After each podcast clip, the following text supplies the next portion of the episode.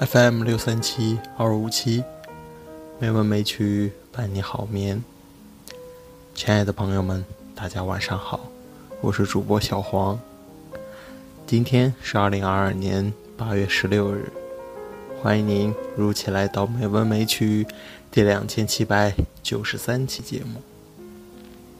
今天为大家带来的散文依然是两难的实验。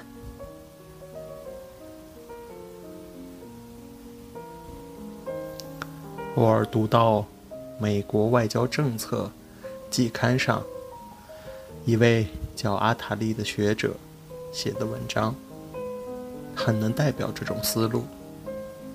他说：“不管人们如何把自由市场经济原则看成是西方文明的普遍真理，至今没有一个西方国家愿意在司法、国防。”教育和通信业上，全然实行自由市场经济原则，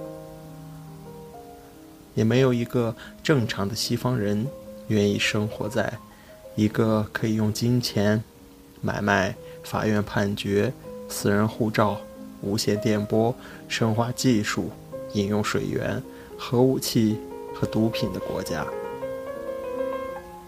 自由市场经济。固然是西方文明的支柱，但它与西方文明的另一个支柱——民主政治体制，就有很尖锐的矛盾。例如，市场经济重在人与人的差距，民主政治重在人与人的平等。市场经济重在人的使用价值，民主政治。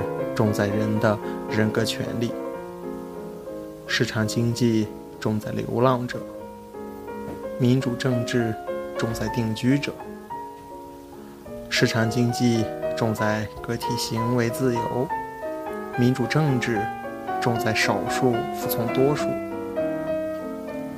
阿塔利悲观的预言，在这两者的矛盾中，胜利的一方一定是。自由市场经济，市场专制终究会取代民主政治，因此，社会公平、公共道义就难于存留。但这样一来，等于一个重要的支柱倒塌，西方文明的大厦也可能因此而崩溃。瑞典模式的衰微，更加剧了这种悲观情绪。我觉得这位阿塔利显然是把市场经济和民主政治之间的矛盾磨削得过于尖锐，对应的过于整齐了。但是他对自由市场经济所包含在内的悖论表现出了一种清醒。其实，自由市场经济的危机并不在于遇到了民主政治。而在于，它在今天必然导致全球经济一体化，从而造成了各种弱势群落的不公，引发了严重的冲突，并非危言耸听。现在，人类的自然生态和社会生态面临着牵一发而动全身的危险处境。一系列全球性的法规的制定已不可拖延。以自由市场经济为最终驱动的发展活力，以民主政治体制为理性基座的秩序控制，能否在全球范围内取得协调，并一起面对危机？时至今日，各国热衷的。仍然是自身的发展速度，掩盖了一系列潜在的全球性灾难。正是在这种情况下，慢吞吞、暖洋洋的瑞典模式更值得我们关注。更值得我们留心的是经济背后的文化理念。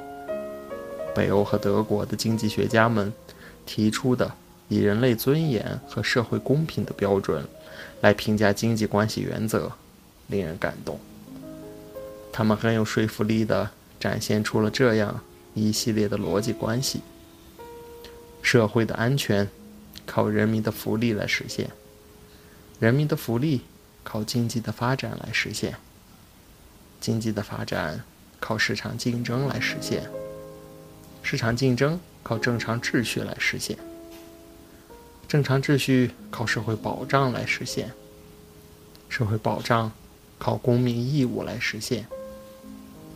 因此，财产必须体现于义务，自由必须体现于责任。这就是现代经济的文化伦理。其实，这一触及到人类的终极关怀。